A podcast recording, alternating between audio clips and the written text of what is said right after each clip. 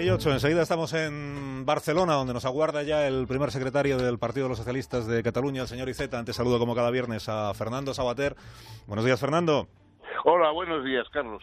Tú me dirás. Eh, bueno, yo ya sé que vais muy mal de tiempo, de modo que voy a ser muy cortito. Como siempre. Eh, una de las cosas que yo creo que son fundamentales es recordar las causas de lo que ha ocurrido en Cataluña, no solamente seguir con la nariz pegada en el acontecimiento diario, sino mm, recordar de vez en cuando cuáles son las causas. La causa fundamental, o una de las fundamentales, es la educación que desde que comenzó la era Pujol allí por los 80 eh, ha habido en Cataluña. La inmersión lingüística, el, sectarismo ideológico, etcétera.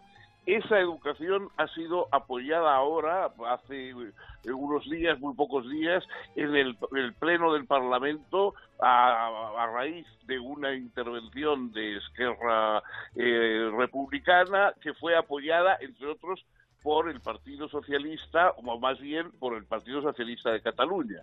Es decir, eh, ese apoyo demuestra que ni artículo 155 ni nada, si a partir de las elecciones del 21 de diciembre se va a continuar con el mismo modelo educativo, con la misma inversión lingüística, con el mismo planteamiento ideológico, etcétera, lo único que se va a hacer es perpetuar el, golpe o perpetuar el, intento de golpe secesionista. Eh, yo a todos los que les interese el asunto les recomiendo que hoy, mm, a partir de las 10 de la mañana en Espejo Público, estén a Dolores Agén, la profesora, la única profesora que no quiso ceder sus aulas en el 9N eh, para el referéndum y que, que es una buena conocedora de lo que está ocurriendo con la educación en Cataluña.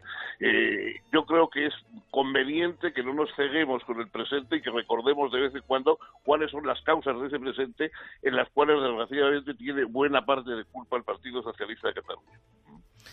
Eh, Fernando, que tengas un buen día. Cuídate, un abrazo. Gracias, hasta luego, un abrazo. Me lo has dejado a... A eso.